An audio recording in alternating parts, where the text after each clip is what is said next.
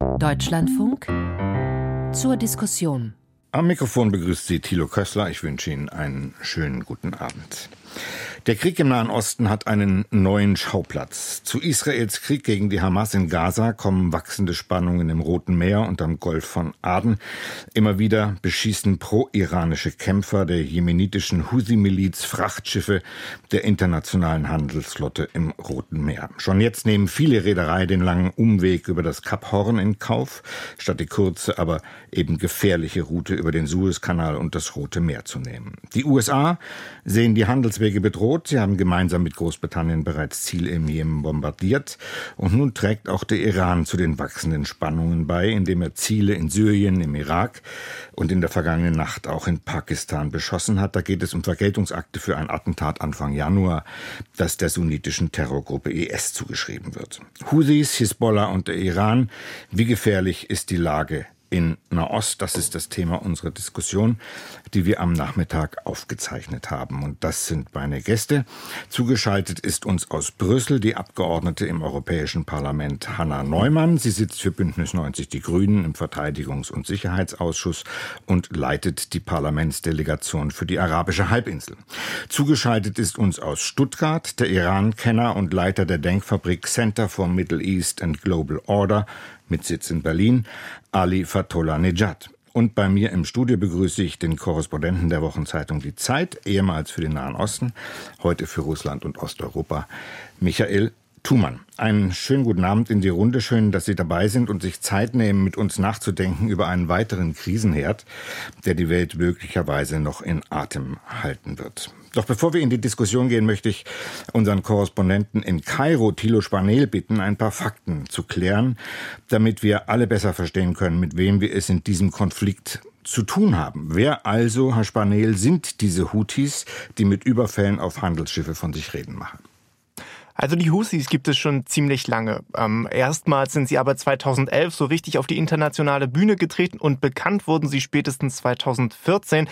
Da haben sie nämlich die international anerkannte Regierung in Sanaa gestürzt.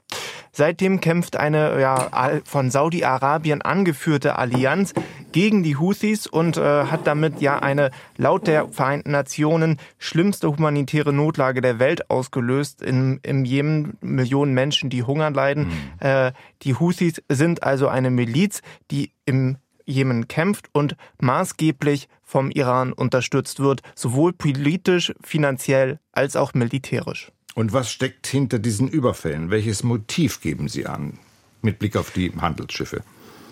Also es gibt drei wesentliche äh, Motive, die ich hier nennen wollen würde. Es wäre zuallererst, dass der Krieg in Gaza enden soll. Die Husis sind nämlich genauso wie zum Beispiel die Hamas oder auch die Hisbollah eine ja eine Miliz, eine ähm, ein Teil der islamistischen Widerstandsachse des Irans. Und äh, der Iran hat sozusagen versprochen, dass jeder Teil dieser Widerstandsachse Unterstützung durch einen anderen Teil bekommt, sobald dieser angegriffen wird. Außerdem wollen die Houthis eben eine Schuld beim Iran begleichen, weil äh, der Iran sie eben seit Jahrzehnten politisch, militärisch und eben auch finanziell unterstützt. Und das Dritte ist, die Houthis wollen für Popularität im eigenen Land sorgen, denn die jemenitische Bevölkerung steht in großen Teilen der, ja, der Bevölkerung in Palästina äh, hinter der Bevölkerung in Palästina. Danke, Thilo Spanel, für diese Informationen und die Verortung der, der Houthis, die uns beschäftigen werden in diesen 45 Minuten. Frau Neumann, das ist eine Miliz, die es schafft, den Welthandel komplett durcheinander zu bringen, offensichtlich. Was sind die Folgen für uns? Erstmal guten Abend. Ähm, schön, dass wir das heute Abend hier auch mal in der Ruhe diskutieren. Ähm, die Folgen sind erstmal unmittelbar, ähm, dass gewisse Lieferketten, die just in time funktionieren, zusammenbrechen. Wir haben das beispielsweise bei der Tesla-Fabrik in Brandenburg, die jetzt ihre Produktion niederlegen muss, gesehen. Aber es ist, glaube ich, relevant, dass wir uns auch noch mal die Folgen für die Region anschauen. Der Kollege hat es gerade angesprochen, der Friedensprozess im Jemen, der eigentlich bis zum 7. Oktober und noch ein, zwei Monate länger auf einem positiven Weg war, der ist jetzt massiv gefährdet. Ähm, Und ähm, man hat schon auch die Gefahr einer regionalen Eskalation, weil die Houthis sich sehr damit hervorgetan haben, dass sie die einzigen sind, so die Rhetorik im Land in der arabischen Region, dass sie die einzigen wären, die Palästina wirklich unterstützen mhm. würden und Israel wirklich schaden würden. Und wenn wir jetzt so ein Rennen kriegen, wer ist quasi der größte Freund Palästinas, das gewaltvoll ausgetragen wird, das ist genau das, was wir in dieser fragilen Situation im Moment nicht gebrauchen können. Ali Fatullah ähm, in, in Stuttgart, die Houthis wollen Israel zwingen, wir haben das gerade gehört von unserem Korrespondenten, den Krieg in Gaza zu beenden. Ist das, ist das realistisch? Das ist zumindest äh, auch die Zielsetzung der Islamischen Republik Iran äh, seit Kriegsanfang vom 7. Oktober. Äh, Iran ist sicherlich nicht daran interessiert, direkt in den Krieg einzugreifen, weil man einen großen Krieg gegen Israel in den USA fürchtet, weil dies die Regimesicherheit in Teheran gefährden würde. Deswegen setzt man auf die verschiedenen Bestandteile der zuvor schon angesprochenen sogenannten Achse des Widerstands. Und den wichtigsten Player, die Hezbollah, die die äh, ist noch nicht ganz äh, massiv eingetreten, weil das die Lebensversicherung für Iran darstellt. Deswegen setzt äh, Iran zuletzt auf die Houthi-Karte. Und äh, laut iranischen Strategen äh, soll die Kosten der Gegenseite erhöht werden. Äh, deswegen gibt es auch Beschuss nicht nur auf Israel bezogene Schifffahrt in der Region ähm, im Roten Meer. Und man weiß auch, dass im Westen, insbesondere im Winter, Winter auch die äh, Benzinpreisfrage äh, sehr äh, sensi sensibel ist. Mhm. Das ist Teil der iranischen Strategie durchaus. Mhm. Ähm, wir haben schon gehört, der Iran unterstützt die Houthis, Michael Thumann. Ähm, inwieweit sind die Angriffe tatsächlich, die Angriffe der Houthis auf die Frachtschiffe orchestriert vom Iran? Führt er Regie?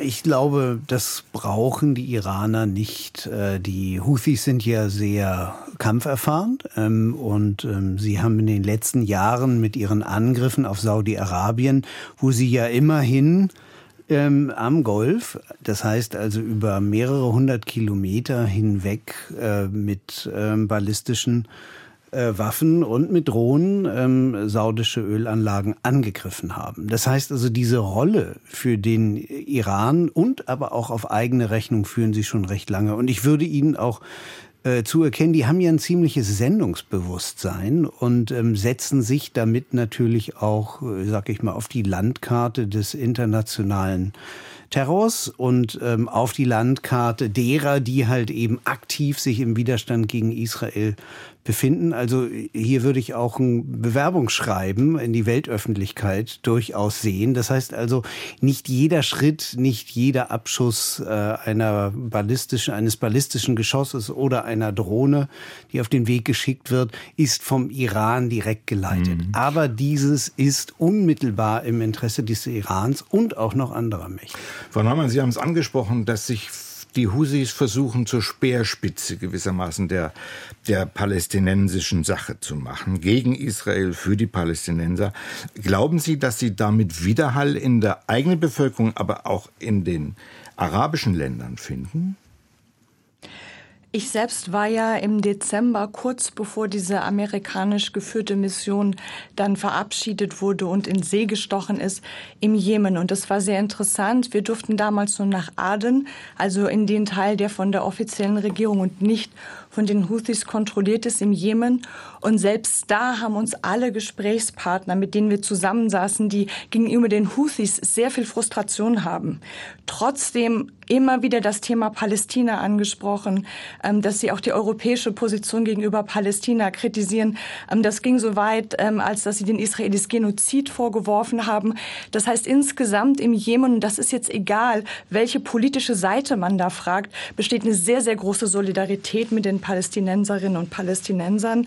Und deswegen ähm, verschaffen sich die Houthis auch in diesem innerjemenitischen Konflikt gerade mit diesen ähm, Attacken im Roten Meer durchaus ähm, mehr Zustimmung, mehr Popularität. Ähm, in Teilen, die, die vorher sehr kritisch waren, gerade wegen der kritischen Auseinander wegen der kriegerischen Auseinandersetzungen im Land. Und das ist genau die Gefahr, die es jetzt für den innerjemenitischen Friedensprozess gibt, dass eben eine Seite sich enorm äh, gestärkt fühlt und das natürlich dann auch in die Prozesse mit reinträgt, die ohnehin nicht ganz unkompliziert sind. Inwieweit ähm, Ali Fatollah Nejad sind die Houthis gewissermaßen ein strategisches Unterpfand für den Iran? Oder anders gefragt, weshalb haben nicht die Hisbollah-Kämpfer im Süden Libanons den Befehl bekommen, äh, eine Front zu eröffnen mit Israel, sondern offensichtlich die Houthis?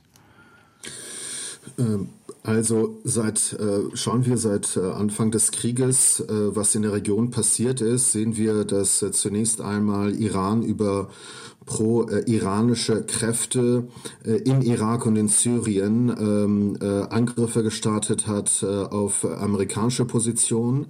auch im Kontext natürlich des Krieges in Nahost, um die Gegenseite zu schwächen.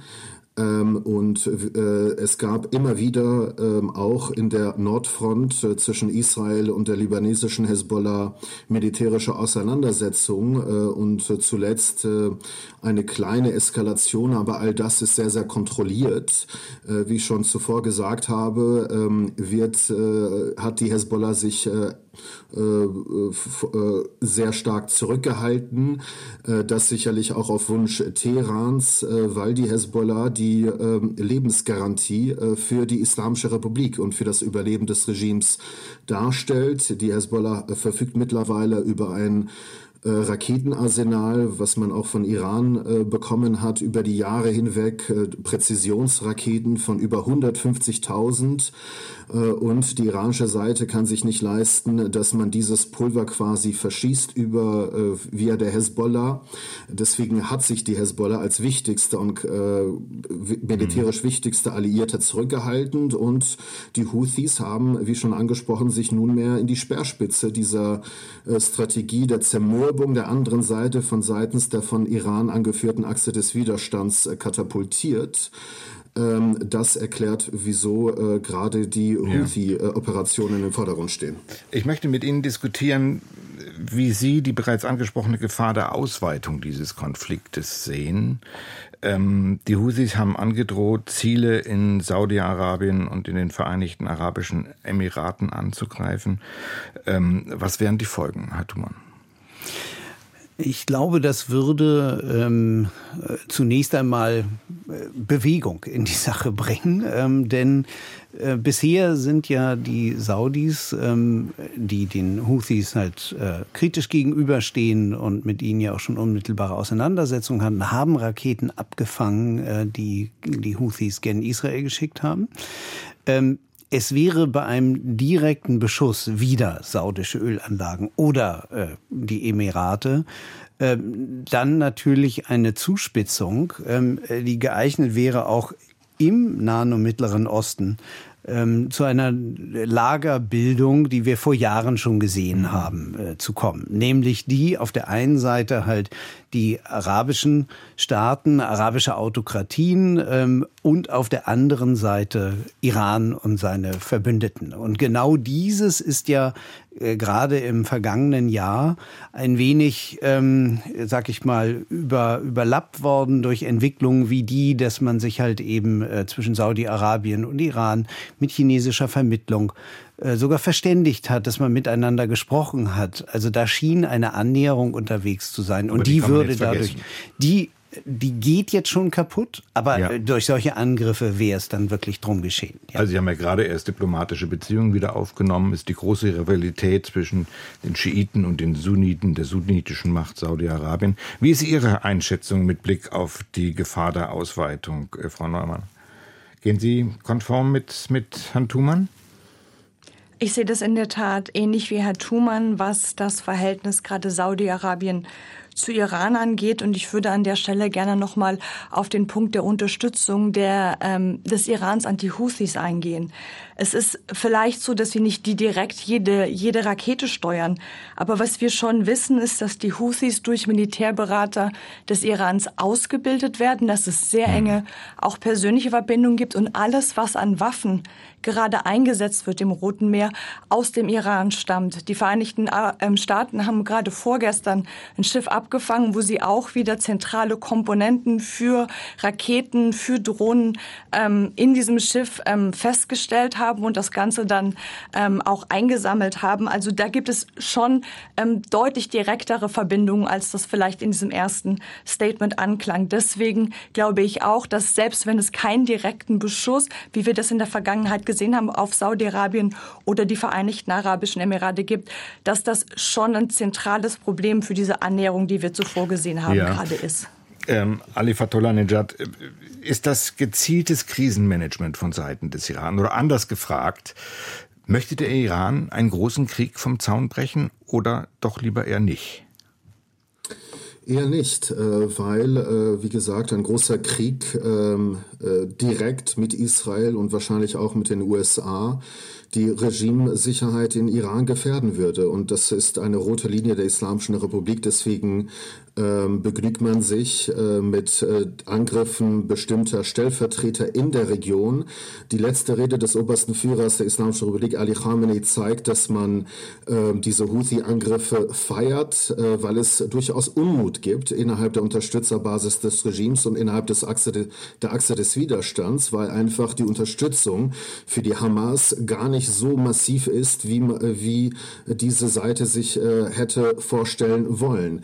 Äh, also, ähm, es gibt regionalpolitisch durchaus ähm, äh, Probleme, ähm, sich selbst als großer äh, Vertreter der palästinensischen Sache zu vermarkten für die iranische Seite. Ähm, aber äh, man äh, verlässt sich zumindest gerade auf die Houthis und auch die Angriffe, die wir jetzt äh, zuletzt gesehen haben, die Raketenangriffe auf den Irak, auf Syrien, auf Pakistan, sind in meinen Augen eher weniger eine Reaktion auf die Kelman-Anschläge, sondern vielmehr eine Demonstration der Stärke an dieser Unterstützerbasis, an die Achse des Widerstands, dass man doch irgendetwas tut. Also doch eine Machtdemonstration von Seiten des Iran. Ähm, inwieweit, Herr Thumann, spielt bei dem iranischen Machtkalkül, das offenbar sehr differenziert und fein getuned ist, inwieweit spielt bei diesem Machtkalkül die neue Allianz mit Russland eine Rolle? Im Zuge des Ukraine-Konflikts haben sich Russland und Iran sehr stark angenähert. Stärkt das den Iran? Nicht nur in seinem Selbstbewusstsein, sondern auch in seinen politischen Freiheiten etwas mit Blick auf die Krisen zu tun? Absolut. Es stärkt Iran insoweit, als ähm, ja Russland, das ähm, halt eben noch vor Jahren ähm, zum Beispiel bei den Verhandlungen über das iranische Atomprogramm ja vielfältig zusammenarbeitete mit äh, Europa, den Vereinigten Staaten. Das ist alles weg. Der ganze Druck von russischer Seite auf das iranische Atomprogramm ist weg. Äh, die sollen mal machen. Das ist jetzt so die, die Haltung in Moskau, äh, weil es einfach übergeordnete Interessen gibt für Das heißt, Russland. Putin akzeptiert die Bombe in, ähm, in Teheran? Das würde ich so direkt nicht sagen, dass er sie akzeptiert, aber er ich würde sagen, die Entwicklung lässt er geschehen, weil ihm derzeit einfach anderes viel, viel wichtiger ist. Nämlich, ähm, die iranische Unterstützung für Russland mit Technik, Technologie ähm, im Krieg, die äh, russischen, sogenannten russischen Drohnen, die von Moskau immer so apostrophiert sind, sind äh, tatsächlich iranische Drohnen, beziehungsweise gebaut nach iranischem Muster. Und es gibt jetzt eben auch intensiven Austausch und wahrscheinlich schon im Gange äh, Lieferung ballistischer Geschosse. Das heißt also, Iran unterstützt, beliefert Russland umfassend mit Waffen im russischen Angriffskrieg gegen die Ukraine. Und das hat natürlich den Wert Irans für Russland erheblich verstärkt. Aber nicht nur für Russland allein, weil natürlich alle das sehen und insoweit eben auch der geostrategische mhm. Wert ähm, Irans als ein Land, das den Vereinigten Staaten und der Dominanz der Vereinigten Staaten äh, widersteht, äh, stärkt in den Augen von China, von Russland, von anderen Staaten. Aber das ist ein bedrohliches Szenario, Frau Neumann, oder nicht? Die Bombe in der Hand Teherans. Zumindest wird es keine internationale Front mehr geben können gegen, die, gegen den Nuklearbesitz des Iran, wenn Putin die Bombe de facto akzeptiert. Wie schätzen Sie das ein? Die Bombe in der Hand Teherans ist in der Tat, glaube ich, das schlimmstmögliche Szenario, das sich gerade alle ausmalen, die auf die Region schauen, weil das in der Schlussfolgerung ja auch heißt, dass andere Staaten, Saudi-Arabien, die Vereinigten Arabischen Emirate, gleichzeitig die Forderung aufstellen, dass sie sich jetzt auch atomar bewaffnen müssten. Und dann hätten wir ein Wettrüst hm. in der Region, ein atomares, bei dem es nur sehr schwierig ist, dem entgegenzuwirken. Also das ist in der Tat ein Szenario, auf das wir aber ehrlicherweise alle schon seit vielen Jahren mit Schrecken schauen, weswegen es ja immer wieder die leider am Ende nicht erfolgreichen Verhandlungen ähm, des JCPOA, also um den des Iran eben genau. davon abzuhalten, genau des Atomdeals ähm, miteinander geführt haben. Ähm, kann man denn sagen, ähm, Ali Fatullah dass ähm, diese Allianz mit Russland für Iran ein richtiger Gamechanger war? Gamechanger in dem Sinne, was äh, Michael Thumann sehr richtig analysiert hat, äh, dass man ein höheres Gewicht hat äh, und man kann sich noch mehr aufspielen als ein Akteur in der Weltpolitik und hat auch innerhalb der Asymmetrie der Beziehungen, die auch immer die russisch-iranischen Beziehungen gekennzeichnet hat, eine stärkere Position. Aber es ist nach wie vor so, dass die Russen da natürlich am längeren Hebel sind, weil sie stärker sind. Ähm, aber ähm, ähm, äh, und die Iraner können auch diese militärische Zusammenarbeit mit Russland über die Monate hinweg haben sie sie vertieft, weil äh, sie keinerlei Kosten sehen äh, für diese Vertiefung. Im Übrigen sehen sie, haben sie auch keinerlei eklatante Kosten gesehen für ihre destabilisierende Rolle in der Region von seitens mhm. des Westens. Also ich habe verstanden, dass es da gegenseitigen Nutzen gibt. Äh, die Russen bekommen Drohnen und Munition. Der Iran ähm, bekommt seinerseits Waffen von, von den Russen. Aber wie weit reicht denn die Decke der Gemeinsamkeiten wirklich? Äh, geht es da am Ende um die antiwestliche Attitüde, um ein Gebilde, eine Allianz zu schmieden gegen den Westen? Ja, darum geht es. Ähm, ich äh, würde sagen, das ist sozusagen das, was Sie eigentlich diese äh, ja im im, im Kern sehr unterschiedlichen Regime äh, zusammenbindet und natürlich der, der Versuch, und da kommt dann auch China ins Spiel, ähm, über neue internationale Bündnisse wie etwa die BRICS aus Brasilien, Russland, Indien, China, Südafrika ursprünglich ähm, aber heute eben doch erweitert um arabische Staaten wie Saudi-Arabien mhm. und ähm, Iran gehört mit dazu. Das heißt also, man erweitert diese Bündnisse, in denen dann tatsächlich kein europäisches Land äh, wenn wir Russland als europäisches Land, Land rausnehmen, kein europäisches Land mehr dabei ist, aber eben auch die Vereinigten Staaten nicht. Ähm, und zu nennen ist eben auch die Shanghai, äh, das Shanghai Kooperationsforum, das sich eben auch ausweitet, ohne dass ein westliches Land dabei wäre. Und ähm, da würde ich schon von anti-westlichen Bündnissen sprechen. Sie hören den Deutschlandfunk. Husis, Hisbollah und der Iran. Wie gefährlich ist die Lage im Nahen Osten? Das ist unser Diskussionsthema heute. Es diskutieren Ali Fatullah Nejad, Politologe, Anna Neumann von Bündnis 90 Die Grünen, Mitglied des Europäischen Parlaments und Michael Thumann, gerade gehört von der Wochenzeitung Die Zeit. Frau Neumann, wenn wir hören, es geht um eine antiwestliche Allianz, hat man denn hier in Deutschland, aber auch auf europäischer Ebene schon begriffen, ähm, dass da es wirklich so ein Kräftemessen gibt? Und wie bedrohlich, für wie bedrohlich halten Sie das? Der außenpolitische Fokus war in der Tat in den letzten zwei Jahren vor allem auf der Situation zwischen Russland und der Ukraine hm. und den Iran. Den hat man immer mitbekommen, so mit der äh, Frau Leben Freiheit Revolution.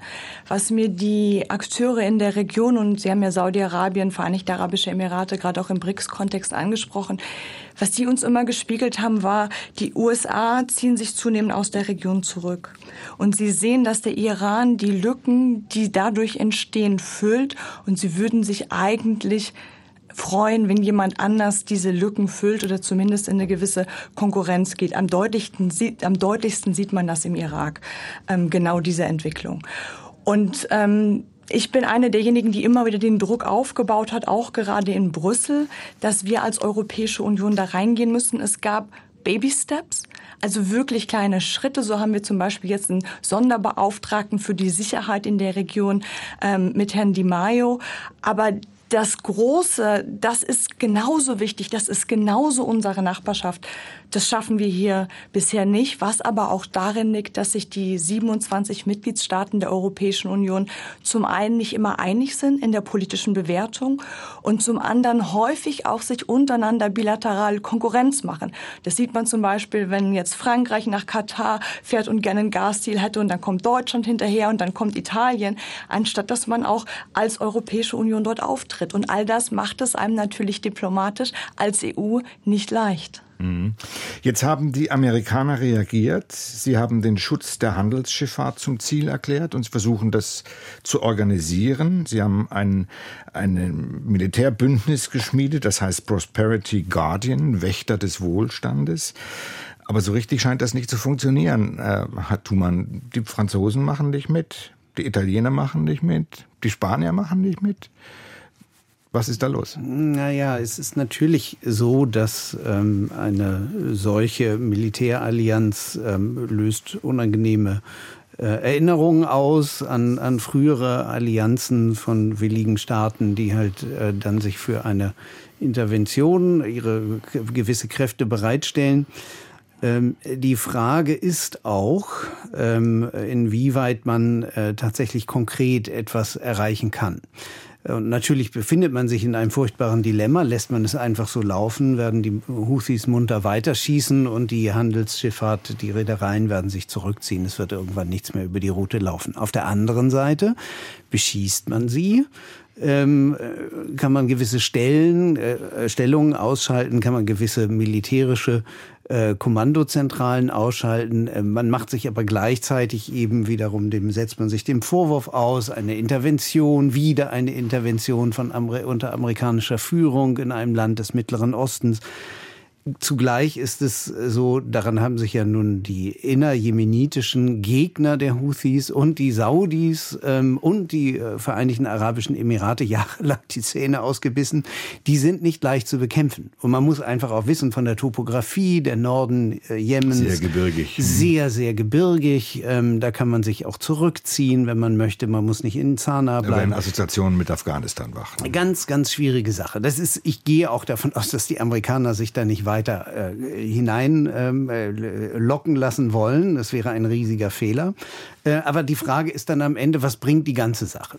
Und man muss dann auch die Frage stellen, ähm, wäre, der Suezkanal war auch in früheren ähm, Lagen schon mal gesperrt, wäre für eine gewisse überschaubare Zeit der Schaden für die internationale Handelsschifffahrt und den internationalen Welthandel wirklich so eminent groß, dass, dass man unbedingt dann das Risiko einer solchen Intervention eingehen sollte? Ich glaube eigentlich nicht. Natürlich, wenn es sich auf Jahre ausdehnt, äh, wäre es etwas anderes, aber ähm, der Suezkanal war auch schon vor drei Jahren einmal durch ein querliegendes Schiff gesperrt. Mhm. Er war in früheren Zeiten gesperrt. Also insoweit wir sind damit auch schon mal zurechtgekommen. Herr Fatullah Nejad, bemerkenswert ist ja, dass die USA sich schwer tun, arabische Partner für diese Allianz, diese militärische Allianz zu finden. Der jemenitische Vizepräsident hat gesagt, diese Militärallianz ist total schwach, weil arabische Schwergewichte fehlen. Saudi-Arabien, Vereinigte Arabische Emirate, vor allen Dingen Ägypten auch, das ja eigentlich von den Suezkanaleinnahmen am schwersten betroffen ist finanziell mit. Ähm, warum tun sich die Amerikaner so schwer, arabische arabische Partner zu finden. Warum ist das so? Ich glaube, das hat eindeutig was mit der Stimmung in der arabischen Welt zu tun, äh, die ja ganz eindeutig auf der Seite der Palästinenser ist. Und die Houthis äh, vermarkten ja auch ihre Aktionen gegen Israel gerichtet, äh, im Schutze der Palästinenser. Deswegen tun sich all diese Länder zumindest öffentlich äh, schwer, äh, diesem, äh, dieser Marinekoalition beizutreten. Aber ich glaube, insgeheim äh, begrüßen sie diese Aktion. natürlich auch die Saudis, die eine Schwächung der, der jemenitischen Houthis natürlich begrüßen. Aber auch andere von ihnen angesprochene Staaten äh, sind äh, eher äh, schon insgeheim zumindest äh, für äh, diesen Kampf der Amerikaner und dieser Marinekoalition gegen die Houthis. Mhm. Frankreich nicht dabei, Spanien nicht dabei, Italien nicht dabei, Frau Neumann. Deutschland möchte unter Umständen möglicherweise eine Fregatte schicken. Am 22. Januar wollen die EU-Außenminister beraten, was zu tun ist. Müsste die EU nicht viel robuster auftreten? Schließlich ist das Ganze in unserer Nachbarschaft eher als in der amerikanischen. In der Tat, ähm, und die Debatten waren ja im Dezember auch schon hier in Brüssel, ob man nicht dieser Mission der Amerikaner Prosperity Guardian ähm, beispielsweise die Einheiten, die jetzt unter Atalanta der EU-Mission laufen, unterstellt.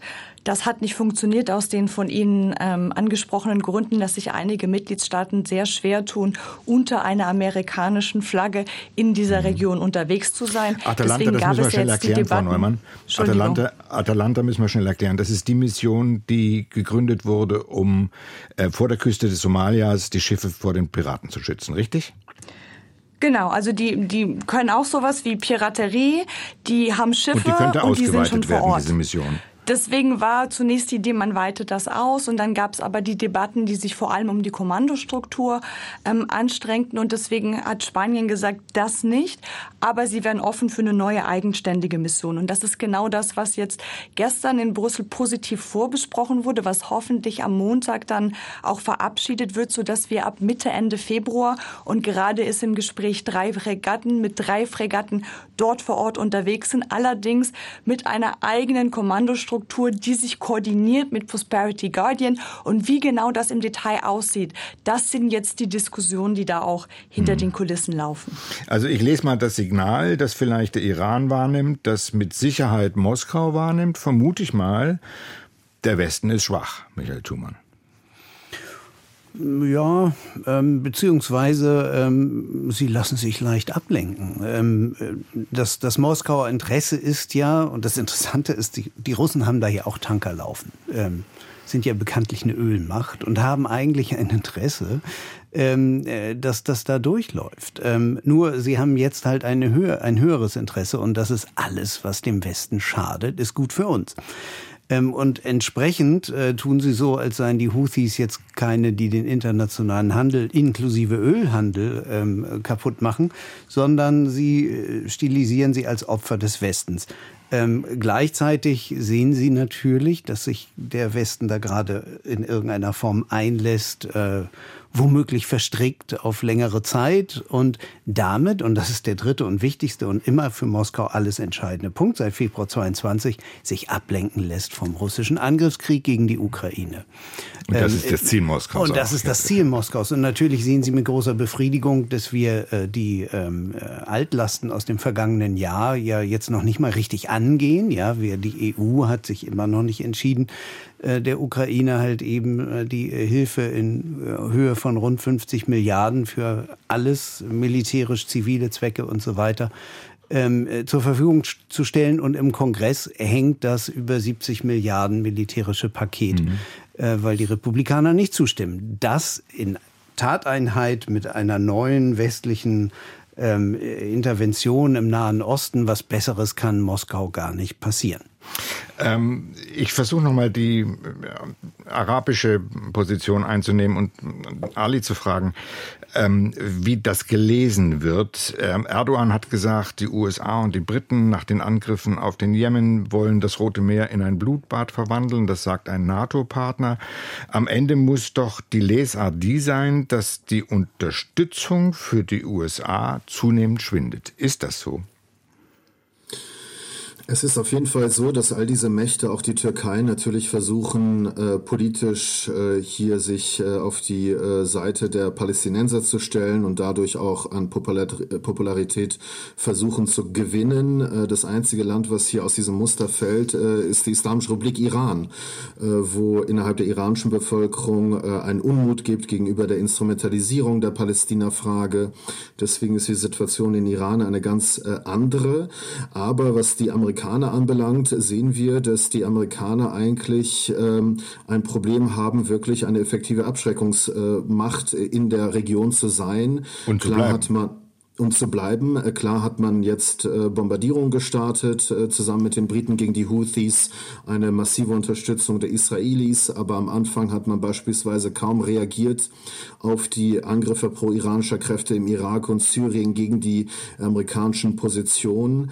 Ähm, aber äh, ich denke, äh, was auch äh, klar ist, äh, dass, ähm, der, dass das große Thema Iran, ähm, der große Elefant im Raum sozusagen, nicht wirklich angegangen wird, weil die beiden Administrationen auch die gleiche Obsession wie die Europäer mit dem Nukleardeal hatte. Und man sieht, dass die Iran-Politik eigentlich vor einem Scherbenhaufen liegt. Bleiben wir gleich bei der Iran-Politik. Sie haben das Stichwort gegeben.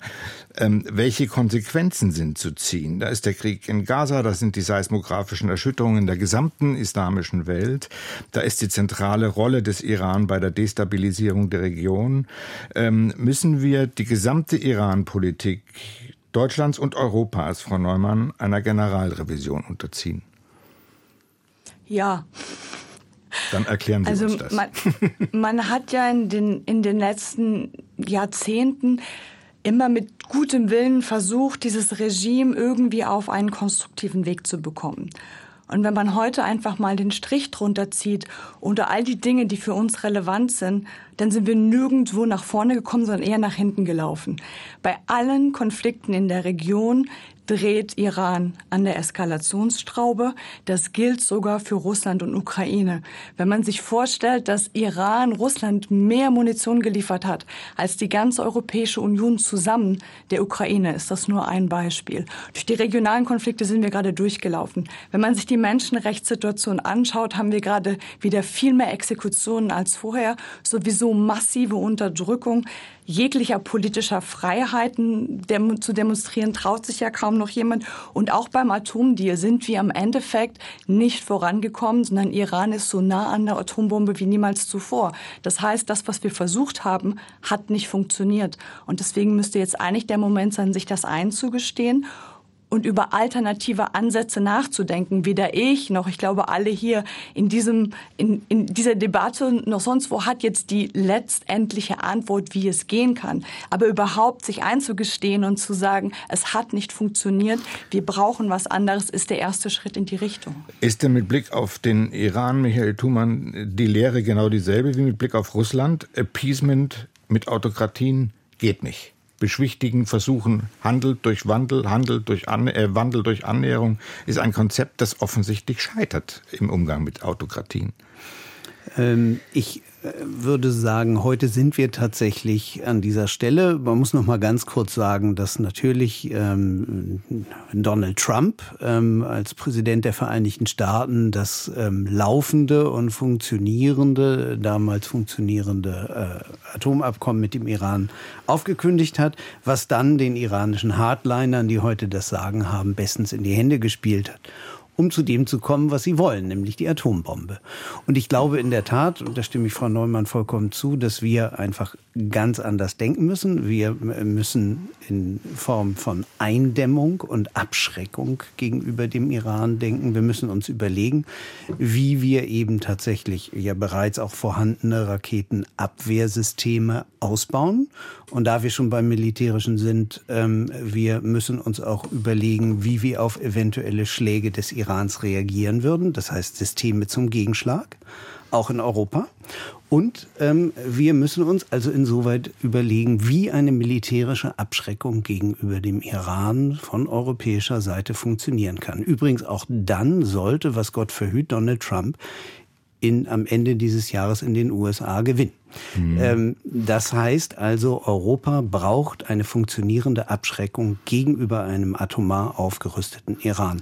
Das ist die strategische Herausforderung, vor der wir stehen. Ali Fatollah-Nejad, der Westen hat sehr stark immer auf die Reformer gesetzt im Iran. Ähm, sollten die Europäer stattdessen das gerade angesprochene USA-Motiv des maximalen Drucks auf den Iran zum Vorbild nehmen?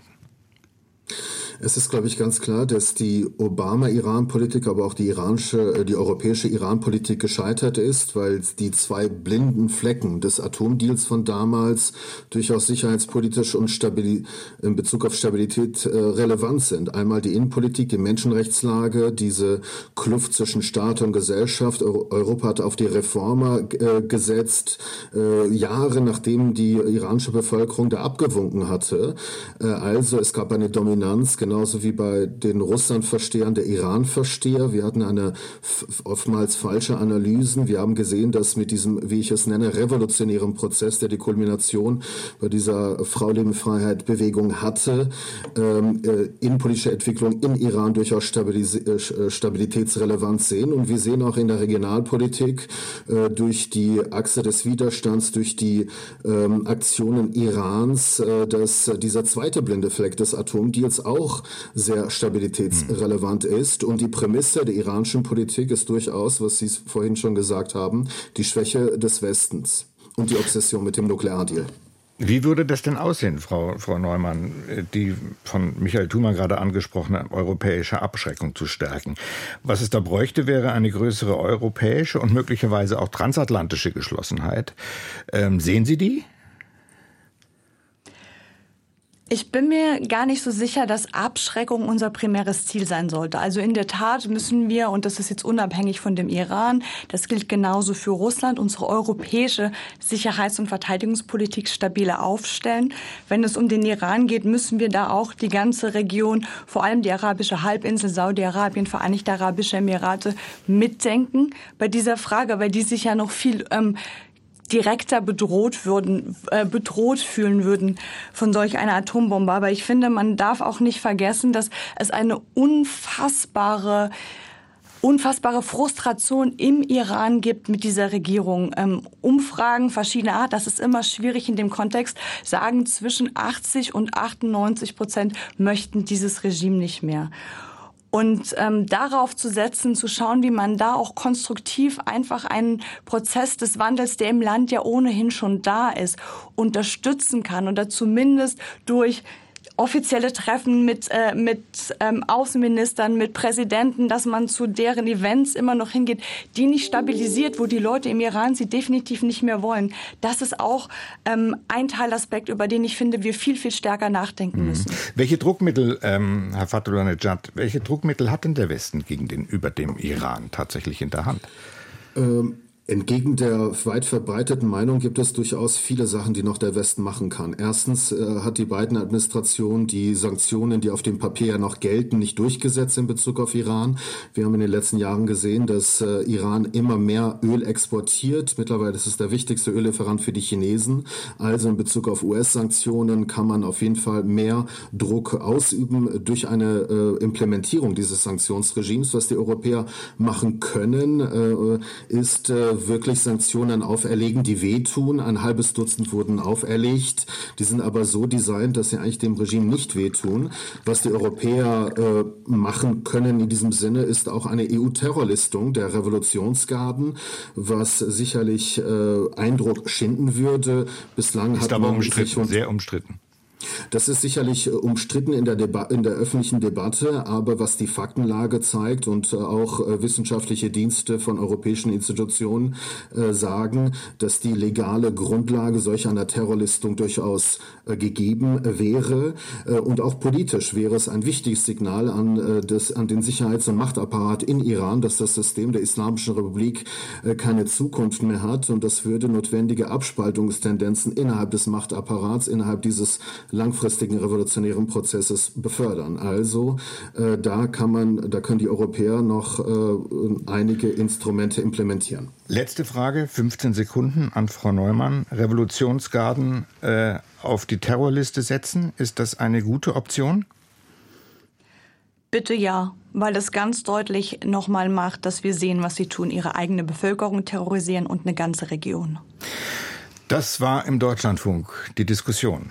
Houthis, Hisbollah und der Iran, wie gefährlich ist die Lage in Nahost? Es diskutierten Ali Fatollah Nejad, Politologe, Hanna Neumann von Bündnis 90 Die Grünen, sie sitzt im Europäischen Parlament, und Michael Thumann von der Wochenzeitung Die Zeit.